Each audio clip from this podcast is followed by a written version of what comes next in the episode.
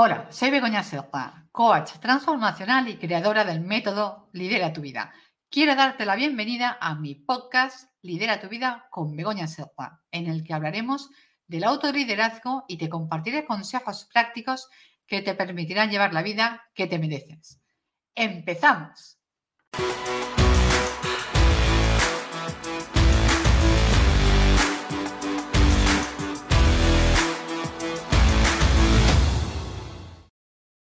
Hola de nuevo, bienvenidos a, un episodio más de el podcast Lidera tu vida. Hoy vamos a tratar un tema muy interesante y además los que ya me seguís sabéis que me apasiona, que es el tema del liderazgo. ¿Qué características tiene que tener un buen líder? ¿Qué se espera del líder? Y sobre todo también algo muy importante, ¿cuáles son los desafíos y los retos a los que se enfrenta el liderazgo? Y para hacerlo, hoy vamos, hoy cuento con la presencia de dos invitados de lujo que os voy a presentar ya para empezar este apasionante tema. Por un lado tenemos a Antonio Menéndez, lidera recursos humanos para España y Portugal en CRAM, que es una multinacional de Países Bajos que vende B2B en el sector agrario, con una facturación de más de 110 mil millones de euros presente en 23 países europeos con un catálogo de más de 500.000 referencias. Hola, ¿qué tal, Antonio? Muchas gracias por aceptar la invitación. Hola, Begoña. Encantado. Gracias por, la invitación y un placer también compartir eh, este podcast con Henry. Perfecto. Bueno, lo ha avanzado Antonio. También tenemos a Henry José Get Peña, que si no lo he pronunciado bien. Es de Colombia, ingeniero industrial de profesión, máster en gestión de proyectos con gran experiencia en el sector industrial. Un apasionado por las cosas bien hechas. Cosa que me consta porque he tenido el placer también de hablar ya varias veces con él, también con Antonio. Ya nos conocemos de LinkedIn y hemos tenido varias conversaciones con ambos.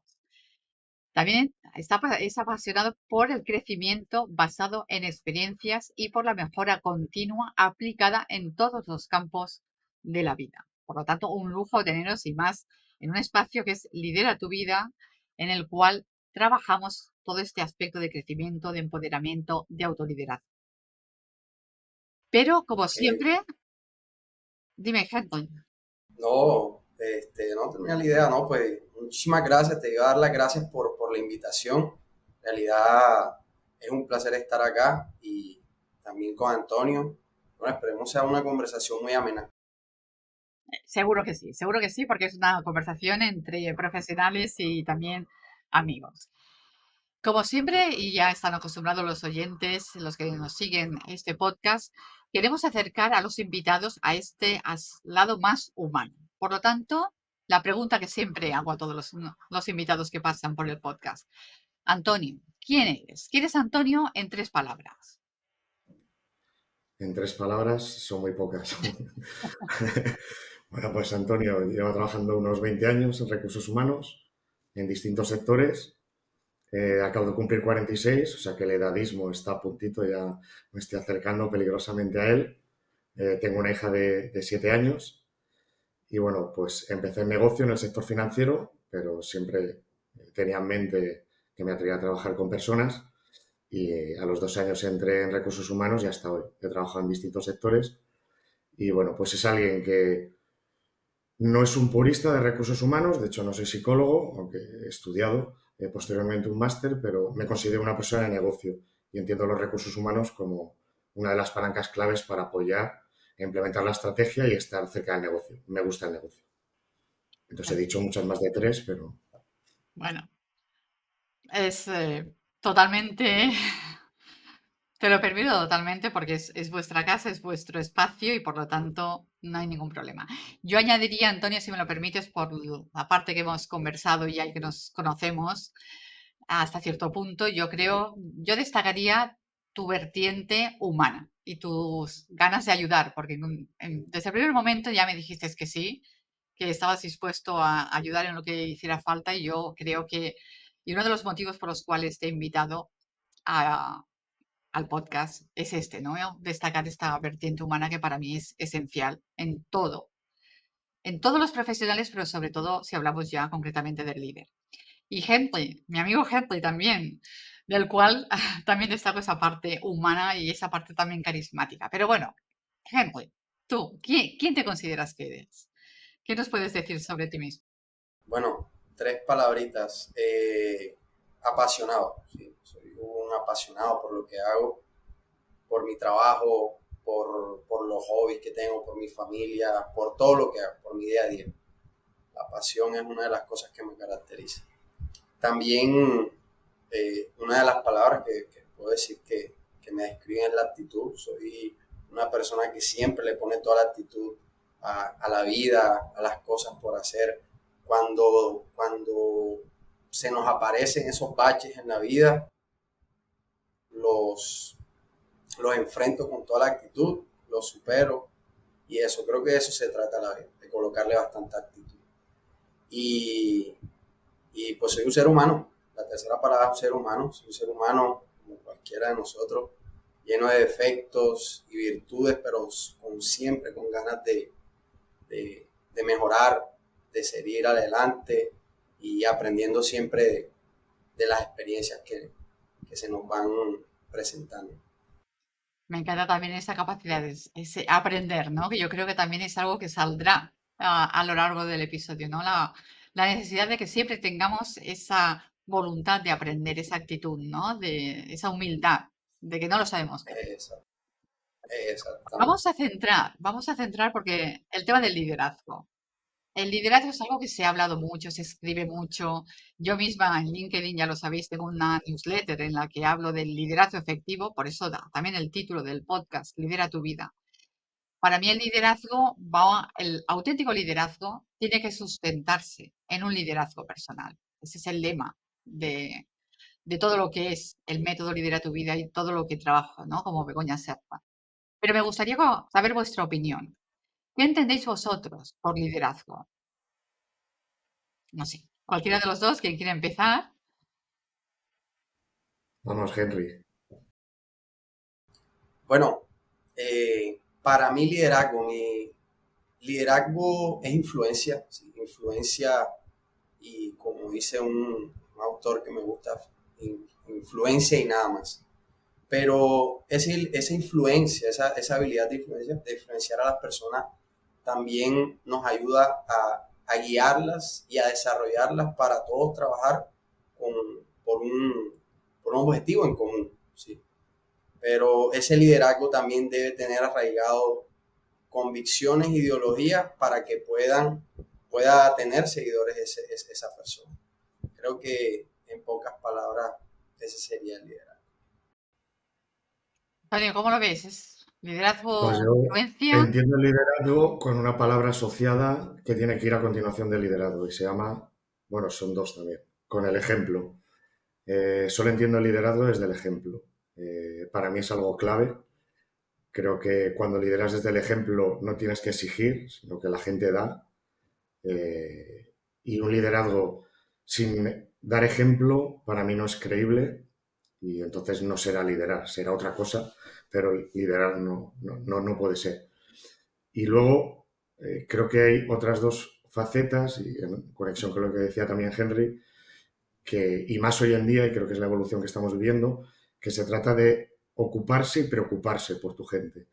Eh, creo que el liderazgo de hoy en día es infinitamente menos jerárquico que el de hace 10, 20 años. Eh, en el que hay una comunicación que tiene que ser constante, creo en un feedback 7 por 24, y en el que es básico que el feedback sea en doble sentido, tanto de la gente como de tu equipo. Soy un creyente total de las evaluaciones 360, porque al final el, liderazgo es solitario. Entonces, eh, o tienes feedback o creas una comunicación constante, pues yo creo que en muchas ocasiones un líder realmente no sabe ni qué piensa su equipo del líder. Pero si tuviera que definirlo, y ya por supuesto entrarían valores y ya profundizaremos, pero para mí, eh, si miro para, para atrás, los jefes, managers, jefas que he tenido, los que me han marcado han sido eh, los que lideraban con el ejemplo. Y eso no quiere decir que tengas que ser el más carismático, el líder 10, que eres un genial comunicador y carismático. Y... No, eh, puedes tener un gran líder eh, pero siempre que lidere desde el ejemplo. Esa me parece la base para construir cualquier relación. Totalmente de acuerdo. Creo que has, habéis tocado temas muy interesantes que iremos hablando a lo largo de todo el episodio. El líder como referente, ¿no? Como este ejemplo, como este modelo a seguir, como persona que se preocupa y se ocupa, se interesa por el equipo. Cuando escuchaba esto, lo que estabas comentando, Antonio, eh, me ha venido a la mente y además has utilizado también la palabra soledad, si creo recordar bien. Me venía a la mente otro, otro líder con el que estuve hablando y de hecho de ahí salió una publicación en LinkedIn que me hablaba precisamente de la soledad, de la soledad muchas veces del líder, ¿no? Y también de la presión. Había, hubo uno de ellos que me comentaba, es que últimamente al líder, y cito textualmente, se le exige que sea un amigo, un coach, un psicólogo, un entrenador, un motivador, un... y comentaba, es que de hecho juntas los poderes de todos los superhéroes de Marvel y, no encuentras a, esa persona, ¿no? Y yo a raíz de ahí publiqué un artículo que era ah, líder 10, Superman 0. Entonces, ¿qué me podéis decir de esa faceta como que ahora es como, va, líder es una responsabilidad tan grande que igual me echo para atrás, ¿no? Porque, guau, qué presión. ¿Cómo lo veis esa, esa auto exigencia, por decirlo de alguna manera? Bueno, yo si quieres voy. Eh, creo que es el tema de moda, y solo hay que ver LinkedIn para ver que es claramente el tema de moda. Eh, todos soñamos con ese superhéroe, bueno, por encima de todos, todo Marvel, efectivamente, pues creo que hay pocos que cumplan todas esas eh, cualidades, competencias y habilidades. Creo que se está idealizando demasiado y se está vendiendo una moto que no existe. Y además que todos somos muy críticos cuando no ocupamos una posición ¿no? de, manager, simplemente, cuando empezamos a gestionar. Entonces, yo percibo la sensación de que hay muy pocos buenos managers, ¿no? Y no me lo creo. Al final, los managers son un reflejo de la sociedad y de lo que hay por debajo y por encima. Al final tiene que ser una media. Entonces, creo que a veces tratamos de, no sé, de, crear algo tan complejo, tan superhéroe y olvidamos los básicos. Y, yo algo que percibo eh, día a día, y lo percibo en entrevistas, lo percibo eh, con el equipo, eh, hay algo que cada día veo que tiene más valor y es la autenticidad y la cercanía. Creo que vivimos en un mundo tan superficial, tan impostado al final. Están las redes sociales, en LinkedIn los triunfos, en Instagram todos somos top models, cenamos en los mejores restaurantes. Entonces, vivimos una sociedad tremendamente superficial que solo comparte algo que muchas veces no se asemeja mucho a la realidad. Y algo que sí percibo, y lo percibo, por ejemplo, entrevistando a gente, cuando eres natural, eres cercano, eres auténtico y dices las cosas como son, para lo bueno y para lo malo, para mí creo que hoy ese sería el principal aspecto de un líder, pero con muchísima diferencia. Entonces, eh, creo que se está idealizando la figura con algo que, no sé, pues eh, tiene que haber muy pocos en la Tierra con tantos superpoderes.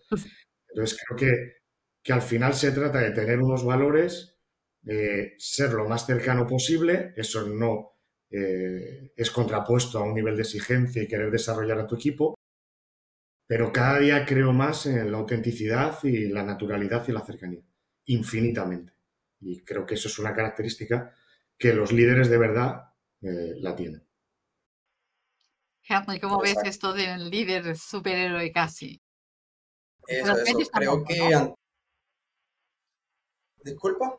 No, no, que esta, moto, entre comillas, que se nos intenta vender, ¿no?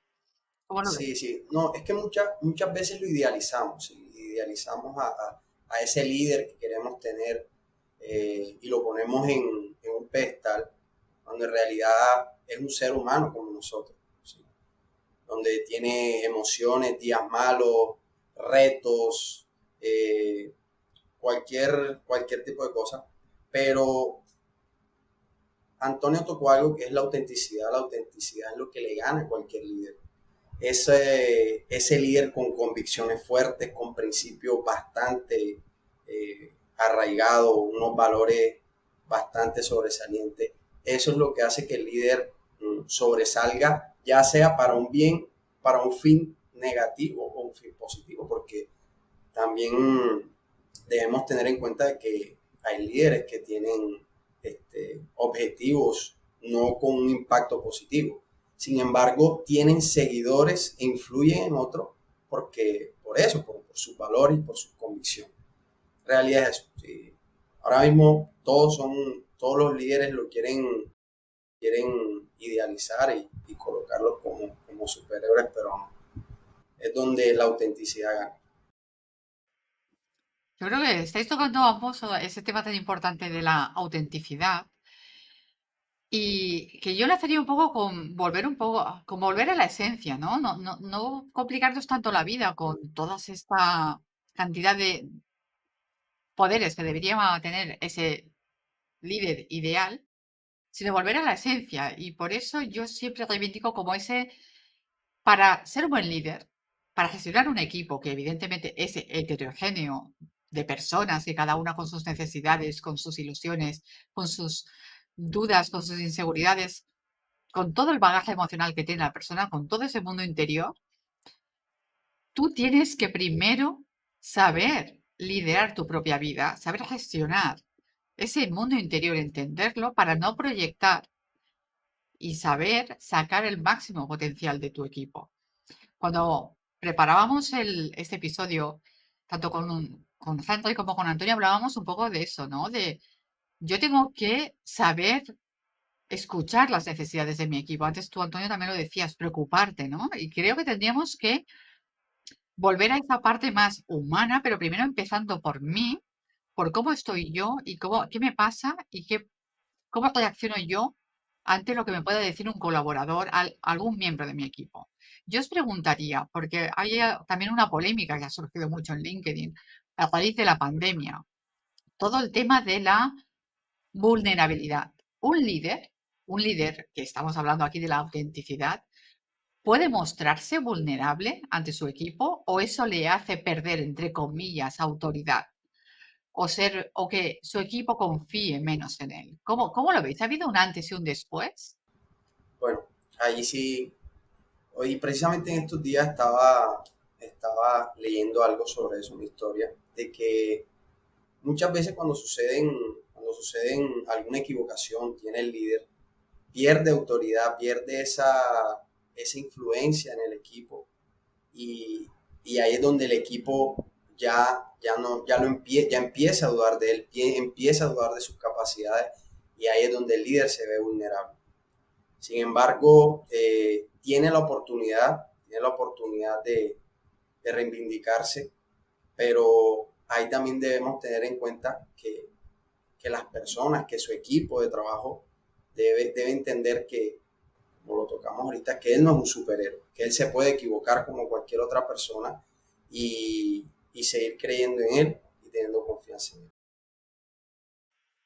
Antonio, ¿cómo, cómo, cómo lo ves? ¿Como líder me puedo mostrar en un momento dado vulnerable? Ese sería el mundo ideal, pero no lo es. eh, hemos evolucionado bastante pero no digo porque lo interprete tu equipo, pero puede ser la organización, tendría que ser una organización tremendamente madura, pero la gente puede interpretar vulnerabilidad con debilidad. Entonces, eh, tiene que ser una organización tremendamente madura para que acepte la vulnerabilidad. Y luego hay un tema educacional. Mm, no estamos educados para mostrar emociones. Es algo que, que sí que en los últimos años estamos evolucionando, y una cosa es el PowerPoint y, lo bonito y el mensaje que podemos dar y otra la realidad cuando trabajas en las empresas. Mm, no trabajamos en un entorno abierto en el que podamos mostrar nuestros sentimientos, incluso nuestros problemas. Y, y algo clave a la hora de gestionar un equipo es llegar a conocer los problemas personales de la gente de tu equipo. Y muchas veces dices o piensas, ¿no? No, tiene por qué saber, ¿no? Mi Mayer, mis problemas personales. Pero creo de verdad que cuando llegas al punto que tienes la confianza suficiente para identificar tú como manager eh, esa situación o que la persona de tu equipo tenga la libertad para decirte, creo que eso ayuda.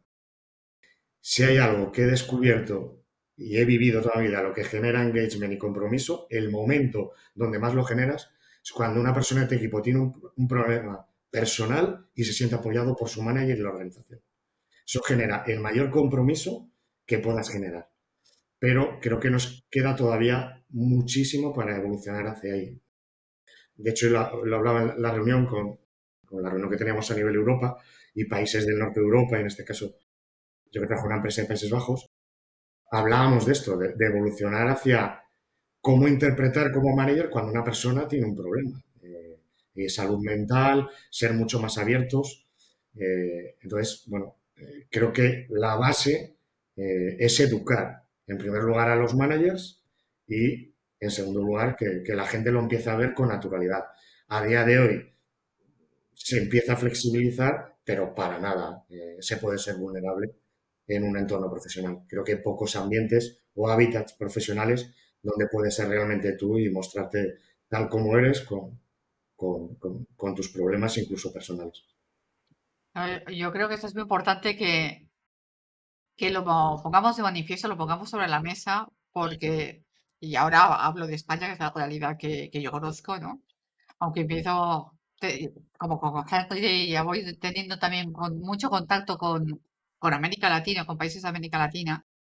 Pero aquí en España, y Antonio, supongo que tú también podrás dar tu opinión, aquí en España se está haciendo mucho lo que yo llamo maquillaje, ¿no? Eh, se hacen formaciones y a veces a mí me han contratado para hacer formaciones de dos horas de gestión emocional, prevención del estrés.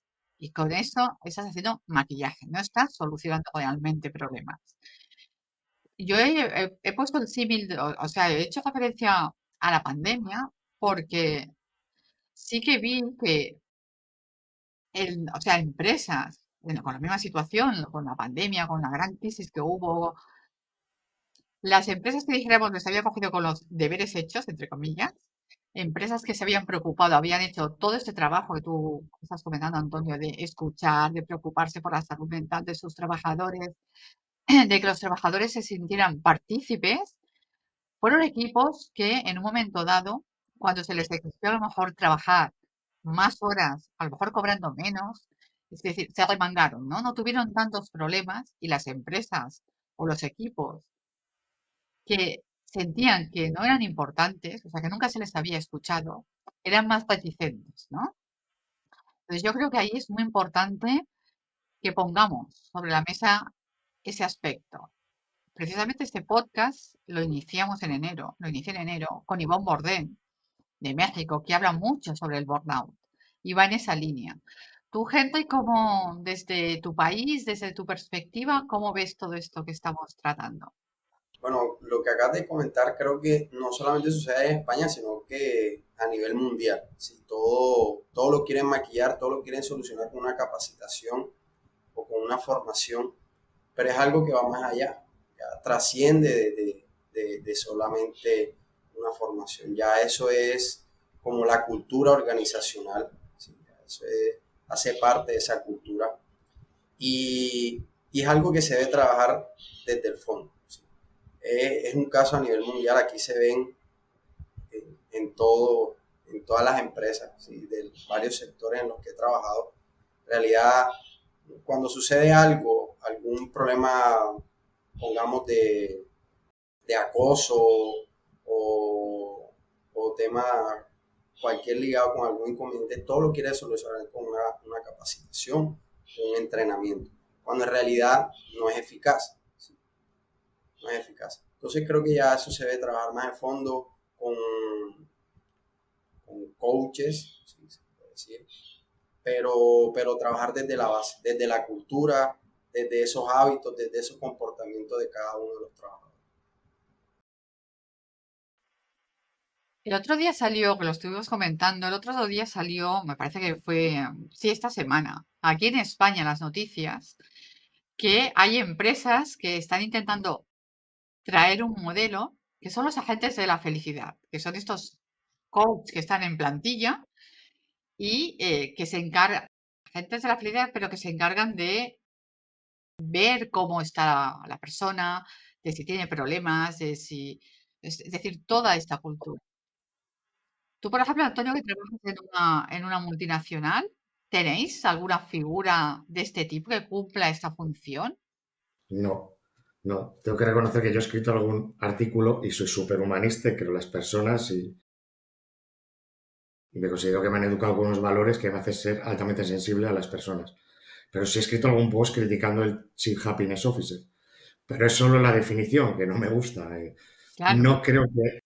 Parece que ponemos en la empresa la responsabilidad de mi felicidad, ¿no? Y en primer lugar, mi felicidad va mucho más allá de mi entorno profesional o la de cada uno de nosotros. El nombre no me gusta, entonces lo tengo que decir. No, no, no, pero, no compartimos el nombre, pero la figura, lo, que se, el concepto de lo que tiene que hacer esa persona, de cuál es su función. Para mí, creo que hay que estar muy por encima de esa figura. Es decir, que eso que haría esa figura lo debe hacer cada uno de los managers que tengamos en la empresa. Es decir, si tenemos managers que de verdad gestionan a las personas, no haría falta ningún agente de... No estoy diciendo que no tenga que existir, igual tiene que existir hasta que o ayudar en la evolución de la empresa, es un gran cambio cultural, pero si los managers eh, gestionan bien a las personas, la labor de esta figura va implícita en el día a día de cada manager. Entiendo que hay que llegar a un nivel de, de liderazgo, de gestionar personas, pues muy elevado. Entonces, cada día las empresas se preocupan más en el bienestar, eh, salud, eh, pero, por ejemplo, hablaba el otro día con un amigo que, hablando sobre esto, le preguntaba que habían implementado desde hace un año el tema de llamadas ilimitadas a psicólogo de manera anónima. O sea, puedo llamar para un tema personal o profesional. La empresa lo único que va a saber es cuántos de mis empleados, sin saber nombre, si usan el servicio o no. En un año, con una plantilla de 350 personas, las llamadas han sido cero. Es decir, que muchas veces creo que hay un paso previo y es que nos cuesta mucho reconocer como personas individuales cuando tenemos un problema. creo que antes de, así como a veces criticamos que igual no tenemos buenos líderes, creo que a veces hay cierto infantilismo hoy en día en hasta dónde llega la responsabilidad de una compañía. Es decir, muchas veces creo que estamos trasladando a la compañía responsabilidades que son eh, individuales. Por supuesto que creo en un agente que mejore la cultura, que cuide del bienestar de los empleados, que haya mejor ambiente de trabajo, pero creo que este dato es clave. Si, no sé, cada empresa tendrá su experiencia, ¿no? Pero si ofreces el servicio y nadie ha llamado, siendo anónima la llamada y totalmente confidencial, creo que el problema es inicial y es que nosotros como individuos seamos capaces de reconocer cuando tenemos algún problema. Y creo que como sociedad eh, todavía tenemos que avanzar muy mucho, primero a nivel individual, por supuesto a nivel corporativo, pero a nivel individual todavía no estamos donde deberíamos de estar, creo. Sí, eh, totalmente de acuerdo. A, ver qué opina gente. Yo sí que veo como profesional, primero que hay esa confusión de la que hablabas, me parece que eras tú, Antonio, también al principio, de confundir la vulnerabilidad con la debilidad. El no querer reconocer que tal vez tengo un problema, una situación que no sé gestionar y que tengo que pedir ayuda. Hay mucho estigma todavía sobre temas salud mental, sobre reconocer si estoy a lo mejor sufriendo un, acoso o un moving en, la empresa. Y, y, todo eso pasa por yo, primero, tener la valentía de mirarme hacia adentro y ver si necesito ayuda, pedirla. Tenemos mucho miedo, además no se nos ha enseñado, y aquí coincido, es muy cultural, no se nos ha enseñado a identificar y nuestras emociones y mucho menos a expresarlas y a gestionarlas. ¿Cómo lo ves, Tú que eres un apasionado también de estos temas. Y, bueno, en realidad tiene toda la razón, Saúl. Ayer estuvimos hablando sobre algo que tocó Antonio de que, bueno, la responsabilidad sería completamente del líder de, gestionar e, esas, cada vez que surge alguna, alguna necesidad emocional del equipo. Yo también estoy de acuerdo. Sin embargo, ese agente lo que hace es como delegar, el líder le delegaría esa responsabilidad en caso de que, de que de pronto no tenga esa habilidad de identificar esas necesidades de las personas porque en realidad es vital, es vital, pero sí sería responsabilidad 100% del líder. Cuando el líder no tiene esa habilidad, porque en realidad también debemos tener, tener claro de que el, el líder no es, no es perfecto, puede que falle en esa y puede que tenga eso por mejorar. Podemos, eh, podemos requerir una persona pues que se enfoque 100% en identificar esas necesidades de cada una de las personas, de cada uno de los equipos y pueda así gestionarlas. Que se las suministra el líder y ya el líder, teniendo conocimiento de, esa, de esas necesidades de los equipos o de, o de casos puntuales, pues ya ahí sí trabajar sobre eso. Pero también tiene mucha razón en las que las personas, los trabajadores, nosotros, en mi caso trabajador, pues se nos hace difícil expresar esas emociones, se nos hace difícil comunicarnos, abrirnos completamente, ya sea con el líder o con cualquier otra persona. Y, y eso es lo que se dificulta, eso es lo que se dificulta. A veces por pena, por falta de confianza, porque en realidad somos unas personas completamente reservadas, pero, pero sí, ahí hay un problema individual, sin embargo, sin embargo, mm, después que haya un, ambiente de confianza, después que se cree un ambiente de confianza, creo que sería un poquito más, un poco más fácil pues, pues identificar esos temas por memoria. Yo que también, mm, y ahora hablo directamente contigo, Henry, porque has dicho como trabajador, ¿no? Creo que también podría haber, en todo lo que estás comentando, has hablado de la confianza, ese, ese miedo, ¿no? Si explico lo que siento, si explico a lo mejor que tengo un problema personal, tal vez piensen que voy a ser menos productivo o que voy a ser menos competitivo o que voy a bajar el, mi ritmo de trabajo, ¿no? O que voy a estar menos concentrado. También supongo que va por ahí, ¿no? El tema de no explico nada, no sé a qué, vayan a pensar X. La pregunta directa. Ah, perdona, perdona, es que hay un poco de desfase en. Dime, dime. Sí, hay un poquito de pronto de, desfase. Por favor, la pregunta. No, o sea, que estaba comentando que tú has dicho yo como trabajador, ¿no? Que creo que también puede ir ese miedo a qué va a pasar si, o que van, o sea, que, que desde arriba, desde el liderazgo, desde el ejecutivo, se piense o desde la organización que yo voy a ser menos productiva, menos efectiva en mi trabajo, ¿no? Por el, porque tengo la preocupación X, porque tengo el problema personal que sea y que eso va a afectar a mi rendimiento. Que por un lado puede haber también mucho ese aspecto, ¿no? Ese temor a que mi puesto de trabajo en un momento dado pueda peligrar. Entonces la pregunta sería, tú como trabajador, ¿qué esperarías o, o qué te gustaría que te, ¿Cómo querrías que fuera ese líder? Bueno, mm, todo trabajador, todo trabajador espera en algún momento tener un ambiente de confianza, donde actúe de manera natural, se puede expresar de manera natural, sin temor a que el líder eh, tenga alguna repercusión por, ese comentario o, por algún acto que uno tenga. Cuando uno está en un ambiente de confianza, uno expresa las ideas de, forma, sí, de forma libre porque sabe que la van a tener en cuenta o, que en realidad cualquier comentario que se haga va a sumar a la, a la operación o al trabajo. Entonces eso, o sea, el, el líder debería asegurar ese ambiente de confianza, ese ambiente de confianza y de comunicación en donde el trabajador se sienta, se sienta libre de expresarse. Y bajo todo, todo lo que estamos hablando, lo que llevamos hablando, ya he hablado del, sobre el liderazgo, os pregunto a los dos, ¿eh? porque claro, eh, volvemos un poco a que el líder tiene que facilitar todo, todo ese clima de confianza, tiene que escuchar, tiene que preocuparse, tiene que motivar, etcétera, etcétera, etcétera. Pero hemos, hemos dicho que el líder no puede ser un superhéroe.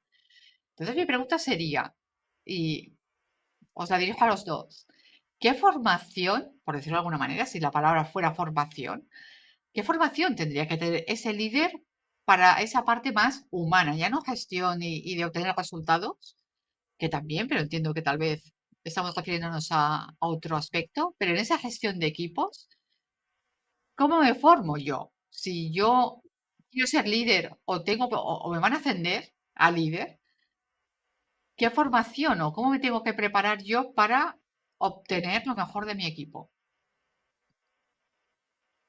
La pregunta de millón, ¿eh? Lo mejor sería que hayas tenido un líder de verdad como manager y hayas aprendido de, de él o de ella. Creo que ese sería el gran paso. pero yo iría más allá. Eh, creo que tiene muy mucho que ver la cultura de la organización en la que trabajas. Y al final, en mi opinión, la cultura la marca muy mucho el CEO, director general, consejero delegado.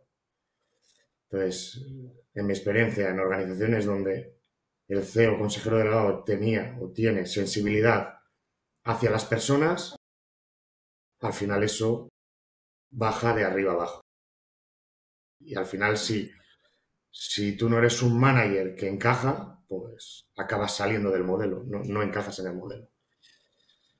Cuando tienes todo lo contrario, mm, da igual. Es decir, eh, tú puedes tener esa sensibilidad, ser humanista, ocuparte y preocuparte de tu equipo, querer dar lo mejor, pero la cultura no te lo permite. O se produce algo que es que tu mensaje es incongruente con la realidad de la organización. Entonces creo que para mí la base de todo, y, en las organizaciones que he estado, y miro para atrás, Creo que la diferencia la marca el, la, cultura, los valores, la sensibilidad que tiene el CEO director general. Cuanto más tenga, lo va a impregnar a la cultura. Cuanto menos sensibilidad tenga hacia las personas, pues se va a impregnar eh, exactamente igual. Porque es algo que tiene que venir de arriba hacia abajo. De abajo hacia arriba es inviable porque eh, si no llega a un punto, y, el punto es en, la situación en la que está un mando medio, en la que choca y el mensaje que tú das es totalmente incongruente con la realidad que, todo el mundo está viviendo en la organización. Entonces, creo que es más un tema cultural organizativo y, por supuesto, la mejor manera de aprender es que de verdad hayas tenido un manager que, del que hayas podido aprender lo, lo mejor y tengas esa sensibilidad.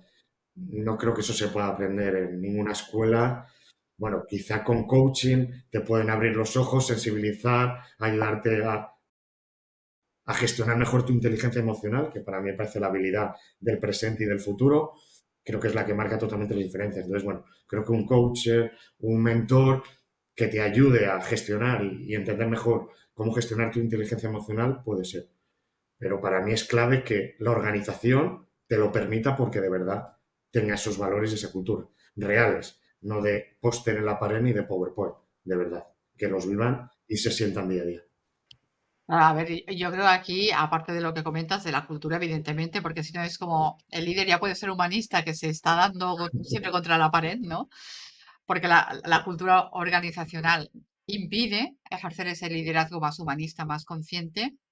Pero yo, creo que es muy importante, y, aquí voy desde el punto de vista del coach, el, el tener muy claro cómo funciona la naturaleza humana, ¿no? ¿Cuáles son las necesidades que tienen todas esas personas? Y aquí viene otra de las preguntas que, a mí me gustaría aclarar en este episodio. ¿Hay un único estilo de, de, liderazgo? Es decir, ¿yo como líder puedo actuar igual con Antonio que con Henry o con otra persona? ¿O existe o tengo que adoptar ese liderazgo situacional del que también se habla. ¿Me funciona igual? ¿Tengo que ser la misma persona siempre con, todos? ¿O me tengo que adaptar a la persona que tengo delante? Bueno, eh, en realidad la mejor, la mejor forma de, aplicar el liderazgo es dependiendo de la situación. ¿sí? Es como tener, tener, a, tener disponible una bandeja de varios tipos de, varios tipos de liderazgo para poder aplicarlo en cada una situaciones. Hay momentos en los que necesitará, necesitaremos de pronto darle un, un timonazo a, la organización y ahí podremos aplicar un, un estilo más visionario, más, más autoritario. Cuando de pronto tenemos un mal ambiente laboral, sí, ese ya podremos aplicar un tipo conciliador, pero es dependiendo de las situaciones en las que, en la que nos encontremos. sí. Pero, pero no es solamente aplicar un tipo de liderazgo en todos los aspectos, en todas las situaciones, sino como tener un mix y de pronto tener ese, esa, ese auto, autoconocimiento para saber cuándo aplicar los diferentes tipos de liderazgo. Pero es eso, un, un solo tipo de liderazgo para casarnos con él, en realidad es como, como tener una mezcla, una mezcla y, sería un, un tipo de liderazgo ideal. Aquí has tocado también otro tema que yo creo que es fundamental, el autoconocimiento, que lo digo con, eh, que para mí son los dos pilares de lo que yo trabajo de liderazgo efectivo, con lo que comentaba también Antonio, la inteligencia emocional. Para mí son dos aspectos fundamentales, ¿no? El, ante la situación concreta X que se me plantea yo como líder, o acciono de manera impulsiva o estoy respondiendo porque tengo una buena gestión emocional desde la reflexión y desde la serenidad. Y enlazando con esto viene una pregunta que a mí me han formulado por activa y por pasiva. Y me gustaría también saber vuestra opinión, porque hemos hablado también de el líder como persona que inspira, influyente. La pregunta es la siguiente. ¿El líder Intuyo que va, sé por dónde va, a ir vuestra respuesta, pero para que a nuestros oyentes les quede como muy clara, ¿el líder nace o se hace? Porque todos hemos conocido cuando íbamos al instituto el típico líder, ¿no? La persona carismática, que todo el mundo sigue lo que dice, sus opiniones, sus cuando propone un plan, pues todos se apuntan. Pero una persona que sea más introvertida, que no haya sido el líder del instituto, la persona guay, el popular, ¿puede llegar a ser un buen líder? Sí, con mayúsculas, porque lo he visto. He visto eh, profesionales en los que se ha trabajado, se ha invertido tiempo, esfuerzo y dinero y, los he visto evolucionar. Eh, cómo gestionaban las personas, cómo gestionaban las emociones, su capacidad de comunicación, que es fundamental, eh, algo que cambia radicalmente la percepción de liderazgo de una persona es cómo comunica, cómo gestiona las emociones, las pausas, el tiempo.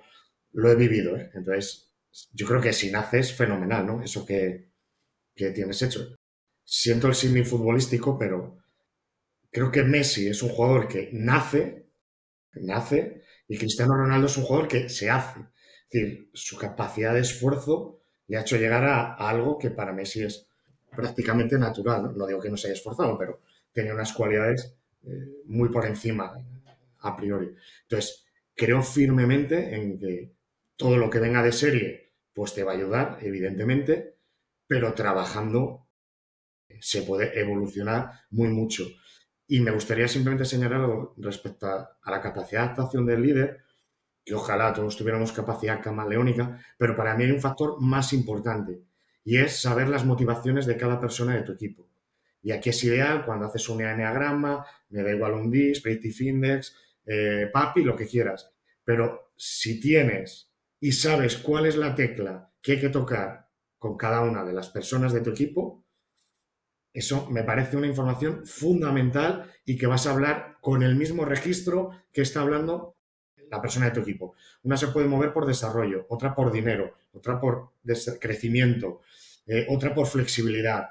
Entonces, eh, por supuesto que como líder hay que adaptarse, pero antes que eso, creo que clave y no muchas veces tenemos esa información, es saber cuáles son los motivadores de cada una de las personas de mi equipo.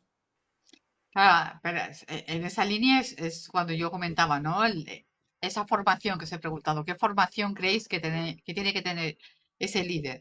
Aparte de que, evidentemente, pues si tenemos un referente ya otra persona que ha estado antes en el cargo y, nos ha abierto todo, toda esa visión, ¿no? Pero si no, yo creo que es muy importante que el líder se forme en ese conocimiento, ¿no? Lo que comentaba yo antes de la naturaleza humana, para precisamente ver qué necesita la otra persona e incluso que la otra persona a lo mejor no sabe que necesita aquello, pero tú sabes leer entre líneas, ¿no? Tienes como esa, esa capacidad de conectar a nivel emocional y de ver qué es lo, cómo puedo potenciar los recursos de la persona que tengo delante, ¿no? De ese trabajador, de ese colaborador, de ese miembro del equipo.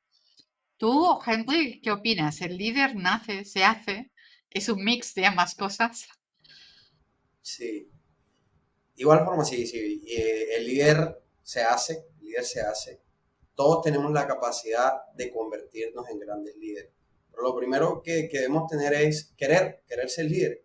Porque hay personas que tienen habilidades de otro mundo, pero en realidad no, no quieren ser líderes.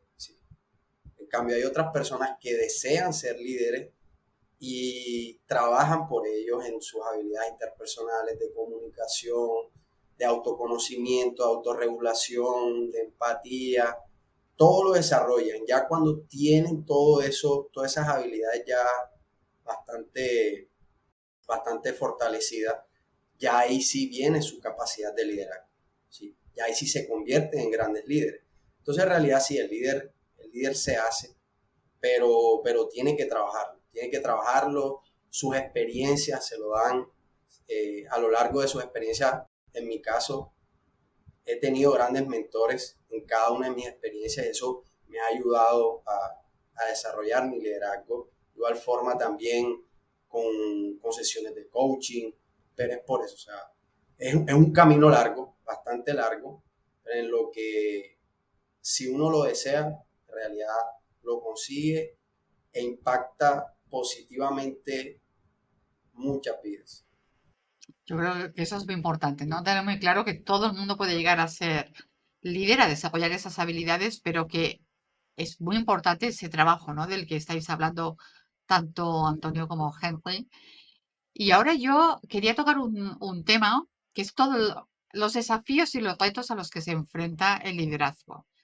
Y cuando estábamos preparando el episodio en las reuniones previas, Henry, eh, es un tema que, se lo he propuesto también a Antonio y que yo creo que es fundamental que lo abordemos, que es cuando yo llego al cargo de líder, al poder, tú comentabas, eso me cambia o puede cambiarme.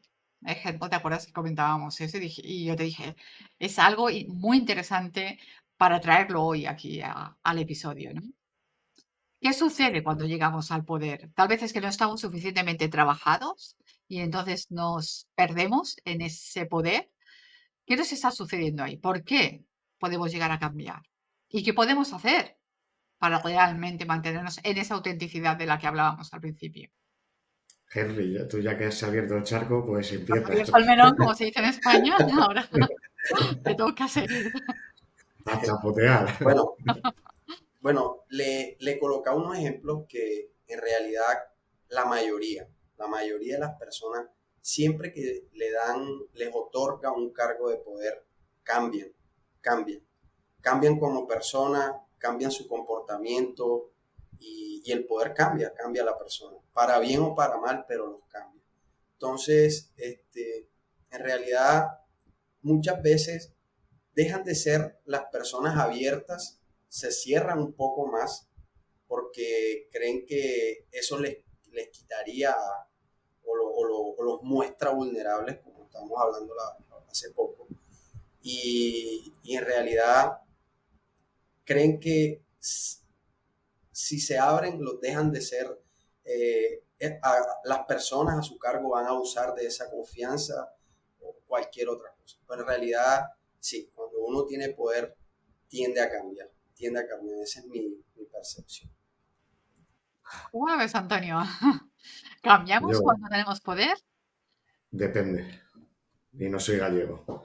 Eh, creo que impacta muchísimo la educación y los valores que has recibido tanto familiarmente en especial, como tus primeras experiencias profesionales y los managers que has tenido como referente.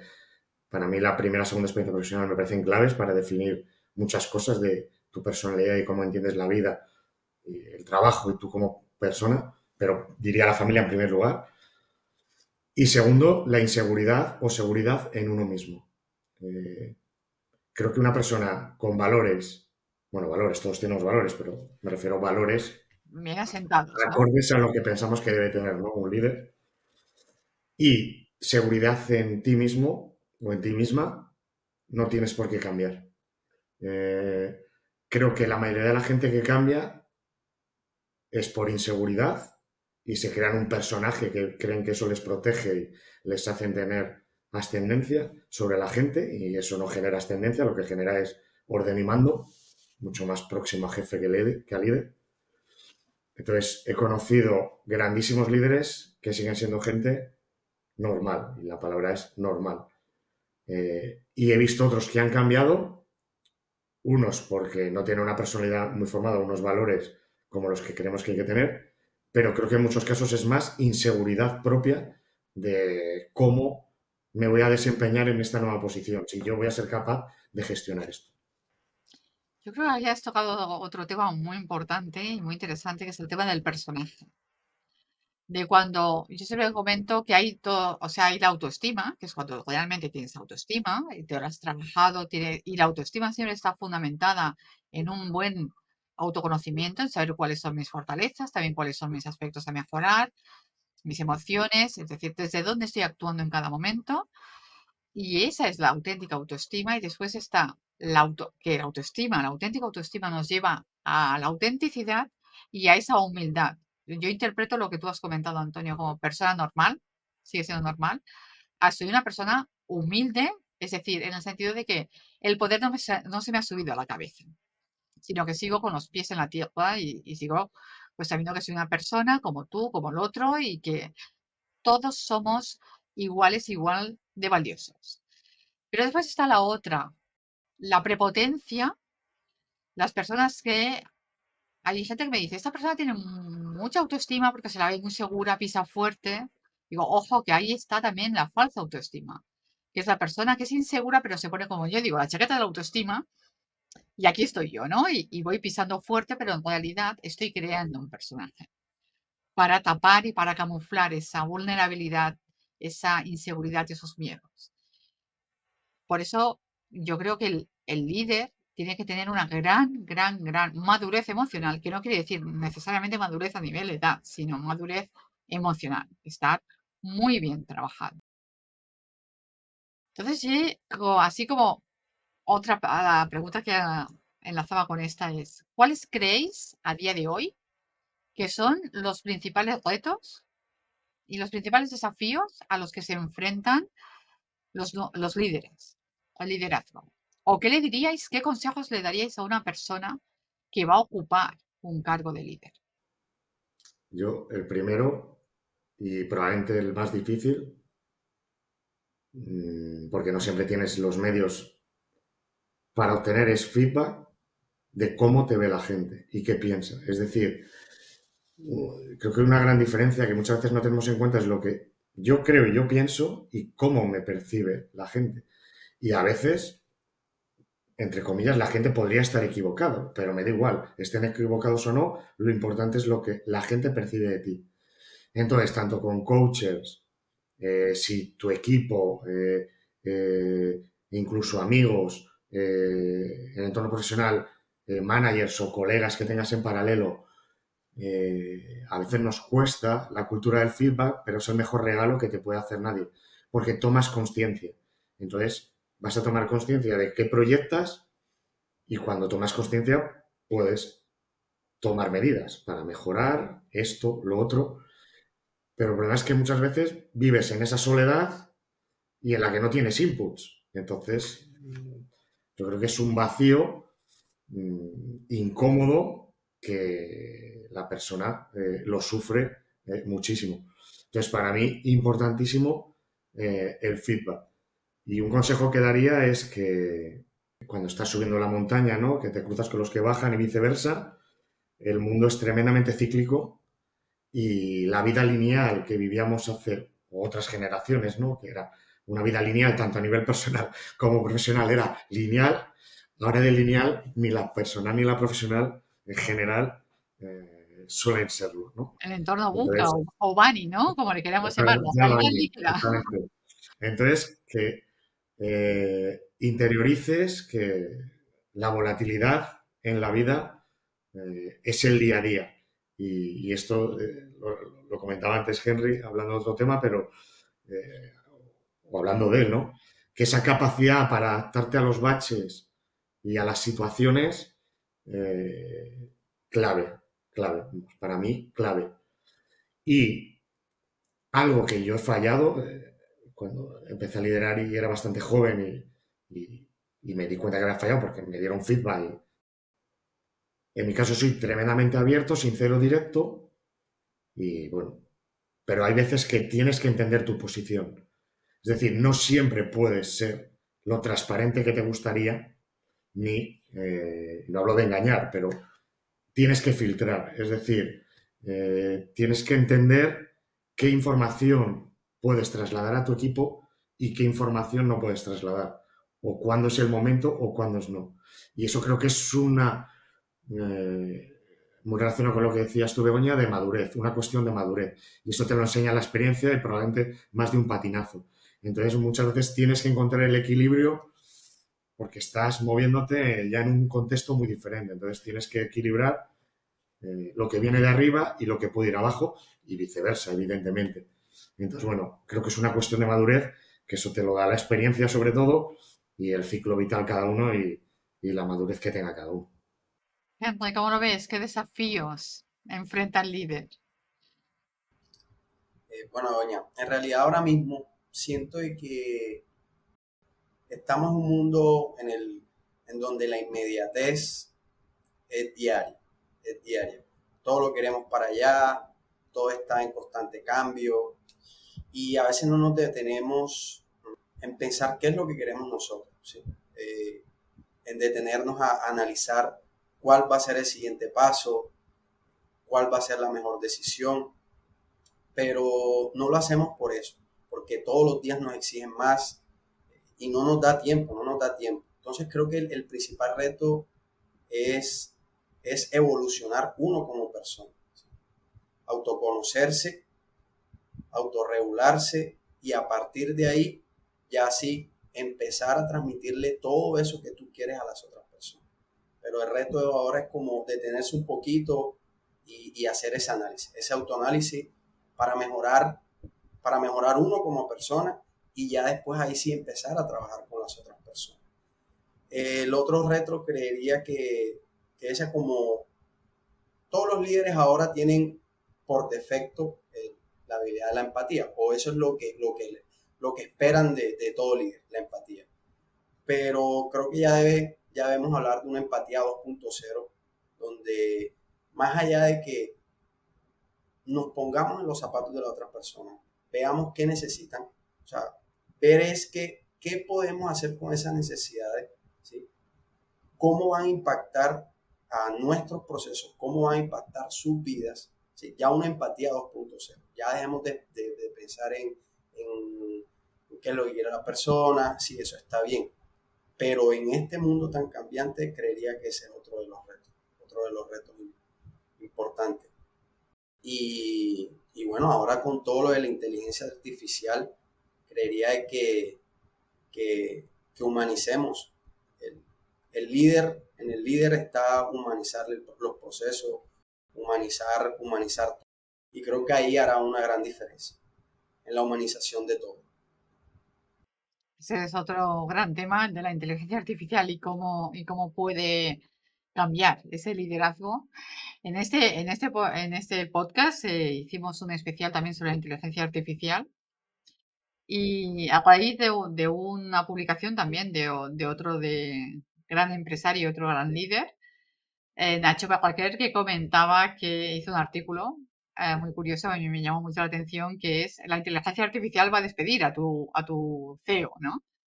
Y es, y, y bueno, lo que se puso de relieve es que la inteligencia emocional va a ser la, la gran diferencia, ¿no? Eso es lo que nos mantiene en esa, en ese factor diferencial respecto a, la inteligencia artificial. Yo creo que ha sido un programa que se ha quedado corto, como siempre, porque este tema es apasionante y vosotros dos sois dos grandes expertos. Muchísimas gracias por acompañarme en este, en este episodio. Hablando del, liderazgo, yo me quedo para aterrizar un poco todas las ideas y que nuestros oyentes lo tengan como claro. De todo lo que hemos llevábamos hablado, que el liderazgo, evidentemente, toda persona tiene que, puede llegar a ser líder. Es muy importante formarse en esa gestión emocional, en ese autoconocimiento, en ese autoliderazgo, para llegar a esa madurez. Me ha gustado mucho todo el tema de la comunicación que también habéis hablado. Cuando habéis introducido el tema de los del feedback, la teoría de los espejos que se habla en el coaching, ¿no? De ver cómo me está viendo mi equipo, cómo me están viendo las otras personas, porque yo puedo tener una imagen de mí, pero importante también saber qué estoy proyectando y que todo eso va a hacer que yo crezca como persona y por lo tanto pueda gestionar y pueda ayudar a mi equipo. Yo creo que, no sé si queréis añadir algo más a estos puntos eh, para dar como un pequeño resumen del episodio de hoy. No sé si queréis añadir algún otro que consideréis importante como que quede así como última impresión de este episodio. Últimos minutos que tenéis por si queréis añadir algo. Por mi parte se nota quién es la coacher y ya no podría mejorarlo, así que nada que decir. Gracias por la invitación. Muchísimas gracias, Antonio. Esta es tu casa, siempre que quieras, eh, serás bienvenido. Henry, lo mismo. Aquí tienes un espacio. Sí, igualmente. Igualmente, Begoña. Muy agradecido por la invitación. Fue una excelente conversación. Me llevó muchos, muchas, muchas palabras clave de, Antonio. Una excelente experiencia. Y bueno, muy chévere, muy chévere esta conversación y este espacio. Es muy pues, Henry. Gracias. Muchísimas gracias, Antonio. Muchísimas gracias, Henry. Un placer que me hayáis acompañado en este episodio en el que hemos hablado sobre el liderazgo y sobre los retos que enfrenta el líder. Y eh, deciros, como siempre, a las personas que seguís el podcast que en la descripción, en el correo electrónico que encontráis abajo, podéis eh, dejar vuestros comentarios, también sugerir temas que queráis que, que trate en el espacio Lidera tu Vida y que nos encontramos en un nuevo episodio. Muchas gracias. Adiós. Muchas gracias. Adiós. Gracias.